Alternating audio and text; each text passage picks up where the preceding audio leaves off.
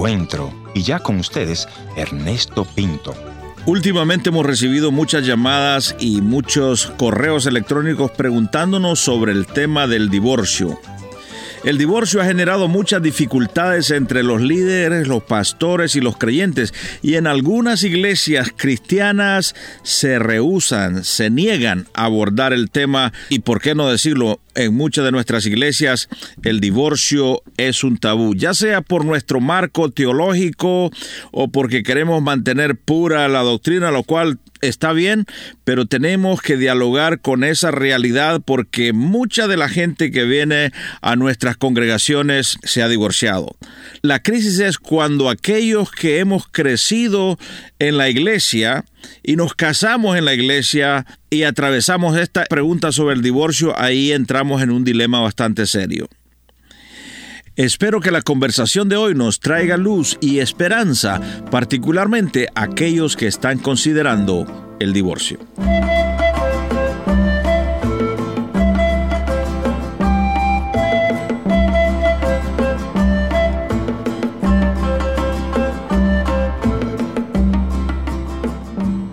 Historias que otros callan. Bienvenido al encuentro de hoy. Yo soy tu amigo Ernesto Pinto. Y como ya te dije al principio, nuestro tema de hoy es el divorcio entre los creyentes. Antes de continuar, te voy a agradecer que por favor tomes nota de nuestro portal www.encuentro.ca. Hace unos programas anteriores te he estado pidiendo que por favor me escribas una notita o me llames y me digas en qué ciudad, en qué país, por qué emisora me estás escuchando. Es muy importante que me envíes una nota, especialmente tú que nunca has escrito, para saber cómo direccionar los temas de este tu programa Encuentro. Nuestro invitado de hoy es un buen amigo que ama al Señor, es un creyente y por algunos meses hemos dialogado a través del teléfono y hoy decidió que quiere conversar en el aire. Por razones obvias no vamos a dar su nombre. Sin embargo, creo que nuestro amigo nos va a ayudar a entender cuáles son los dilemas y las luchas, las tentaciones eh, que tiene una pareja cristiana que está hablando sobre el divorcio. Así que sin más rodeo vamos a la conversación con nuestro amigo. Queremos darle la bienvenida y quiero preguntarle cuál es el dilema en el corazón de un hombre cristiano que empieza a considerar el divorcio. Adelante. Bueno, creo que el, dilema como cristiano es que tal vez no es esa la solución, pero ante los problemas constantes y las diferencias y los argumentos, eh, los hijos mirando los gritos, eh, a veces se hace difícil eh, tomar esa decisión, pero creo que por el bienestar de toda la familia, hasta cierto sentido, ¿verdad? Cuando ya las cosas, ya lo hablado se terminó y empiezan las, cosas físicas, ya se perdió el respeto, se perdió el amor, y entonces donde es ahí donde uno tiene que pensar en el futuro de tanto de uno, la sanidad mental, espiritual, en ese momento tal vez verdad uno no la mira, pero realmente tiene que haber de alguna manera. De otra manera uno no podría funcionar, eh, porque como cristianos conocemos la Biblia y sabemos que, obvio, ¿verdad?, que el divorcio tal vez eh, no es la mejor solución, pero a veces las circunstancias eh, de la vida pues tienen que hacerse de esa manera. Me decía fuera del aire que estuvieron casados más de una década. Eh, cuando venía esa palabra a la mente, divorcio, como creyente, ¿qué pasaba en tu corazón? No quería hacerlo, no quería hacerlo. Creo que cuando hice ese compromiso de hasta que la muerte nos separe, entre, eh, como se dice, ¿verdad? entre la muerte nos separe, salud y enfermedad, quería, quería realmente tener ese compromiso. ¿Luchaste por ese matrimonio? Yo puedo decir que sí. eh, Tal vez fallé como hombre en el sentido de que cuando miré la situación, como decimos nosotros, color de hormiga, este, no fui fuerte en el sentido de que vamos a buscar ayuda.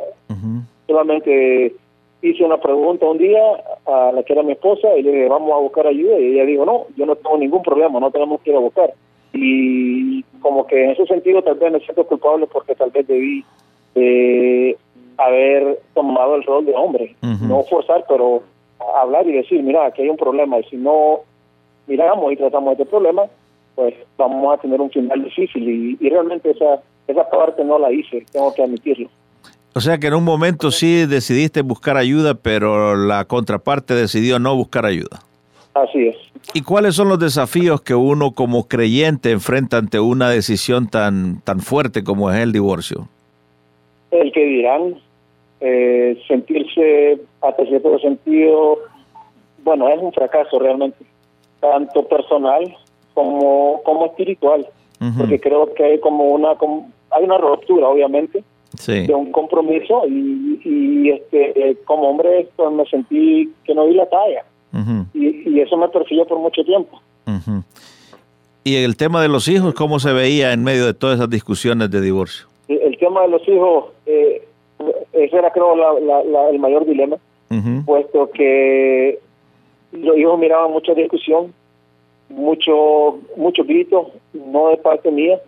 Eh, siempre traté de, de, no de no ofender, entonces me quedaba callado.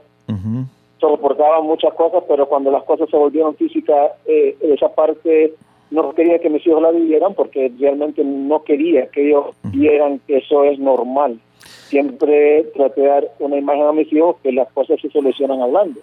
Pero, como le digo, lamentablemente cuando las cosas llegaron ya a, a lo físico, entonces había que tomar una decisión y ¿Qué quieres decir cuando dices las cosas llegaron a lo físico? ¿Quién era el agresor? En este caso, pues tendría que decir que era mi esposa, la que me empujaba.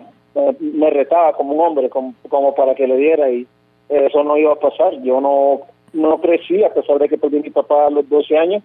Eh, en mi casa no recuerdo una discusión entre mi madre y mi padre. Entonces, yo siempre dije, yo quiero ser así y pues siempre me caí ante muchos abusos verbales y abusos físicos, pues, lamentablemente.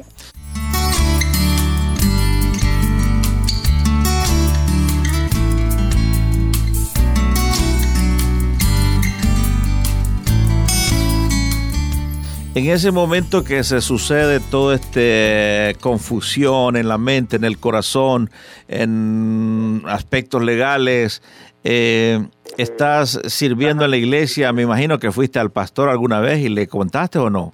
Sí, le conté. En, eh, eh, fui a hablar con el pastor, busqué ayuda, pero bueno, lamentablemente en ese momento lo único que me dijeron, ¿verdad? Porque estaba eh, involucrado con los jóvenes, me dieron 20 días para que solucionara un problema de un poco más de una década. Entonces las cosas se hicieron difíciles, entonces tuve que renunciar a esa posición. O sea, que el pastor en vez de darte consejería, simplemente te dio un, plazo para resolver los problemas. Así es.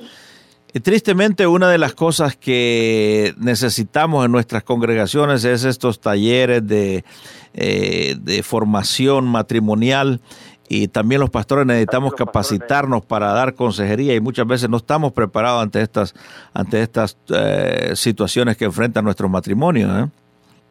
Sí, yo creo que sí, creo que esa es una de las áreas que tal vez, eh, bueno, estamos hablando de unos, unos años atrás, tal vez ahora es eh, eh, tratar un poco más de, de, de trabajo en ese sentido, pero creo que la iglesia necesita realmente tomar tiempo para capacitar, para dar instrucciones, para dar talleres acerca de la familia y obviamente por los problemas, porque son dos personas con dos caracteres diferentes y y si uno está dispuesto y el otro no, entonces como que las cosas se pueden poner, o se ponen pues por lo general un poco más difícil. Pero a veces me parece que sí, que la iglesia no tiene muchas veces las bases como para ayudar a alguien que tenga una situación difícil.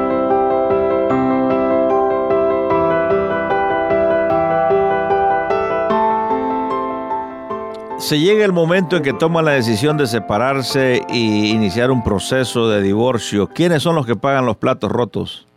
Pues en este caso, los hijos, ¿verdad? Eh, como decía anteriormente, una ruptura de familia.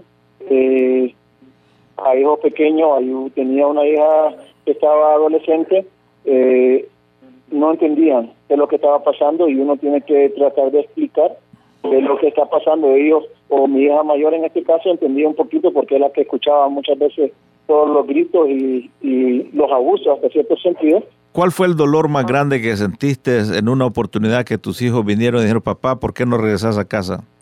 Una pregunta bastante difícil, de contestar, puesto que traté de explicar que para que haya una relación y una comunión se necesitan dos personas, sin tratar de hablar mal de su madre, porque al fin y al cabo es su mamá también. Has tocado un buen punto porque muchas veces cuando hay estos rompimientos tan fuertes en la familia se empieza a hablar mal de la otra persona. Dices que tú evitaste hablar mal de, de tu, de tu ex esposa. Sí, nunca, nunca creí que era lo correcto. Eh, me importaba más la salud mental, emocional de mis hijos. Eh, hablar mal de la mamá no iba a solucionar mis problemas con ella, pero yo quisiera, yo, yo quería y siempre quise que ellos miraran y aún, aunque ellos miraron muchas cosas que no eran correctas de parte de su mamá que yo, todavía tenía la dignidad de hablar bien de ella y de no decir nada malo en contra de ellos. Hasta el día de hoy no me pueden reprochar eh, nada al respecto porque siempre hablé bien con, de su mamá. Cuando ellos me decían algo, le decía, usted tiene que respetar a su mamá, así como yo soy su padre, no importa lo que yo haya hecho o esté con su mamá o sin su mamá, somos su padre. Que venga tu reino, que venga tu reino, que se haga tu voluntad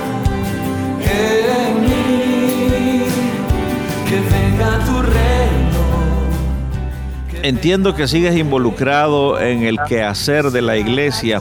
¿Cómo se da ese proceso de restauración y qué papel juega ese papá divorciado en la salud emocional de los hijos? Bueno, es un proceso para mí fue un proceso que me costó porque después de que me sentía culpable, eh, hablé con muchos pastores, muchos pastores entendieron mi punto de vista, muchos pastores me dieron palabras donde realmente pues Dios me perdonó o me ha perdonado, dio por mis pecados y aunque en la Biblia está esclarecido, ¿verdad? que eh, Dios no está a favor del divorcio, sin embargo, el divorcio se dio por causa de nuestros propios pecados. Sí. Entonces, eh, una vez, una vez que yo llegué a entender eso, eh, tuve que poner ese sentido de culpabilidad que no me dejaba tener esa comunión con Dios y ponérsela a los pies del Señor y dejarla ahí, no retomarla. Él ya murió por mis pecados, Él ya me perdonó, no tengo por qué yo ir y, recoger el pecado y traérselo una, dos, tres, cuatro veces. Entonces tuve que tuve que reconocer yo eso primero y una vez que llegué a ese reconocimiento, entonces puedo servir con mucho más ah, amor y fervor sintiendo la gracia, el perdón de Dios en mi vida. ¿Cuántos años hace de esa separación? Yo diría como 13 años ya. ¿Ya te casaste o seguís soltero? No, no me he casado todavía. ¿Por qué no? Un poco temeroso, un poco más cuidadoso, pidiendo un poquito más de dirección de Dios en este caso porque no quisiera fracasar una segunda vez. Señor, es mi oración conocerte. Muy bien, quiero agradecer a nuestro amigo por llamarnos y valientemente compartir su historia. Antes de despedirme, quiero elevar una oración por aquellos que están pensando en el divorcio. Por favor, dale una oportunidad al Señor. Busquen ayuda y permite que Dios meta su mano en tu matrimonio. Padre, oro para que tú puedas hacer una obra especial sobre este matrimonio que me está escuchando en este momento y que están pensando en divorciarse. Salva este matrimonio en el nombre de Jesús. Amén.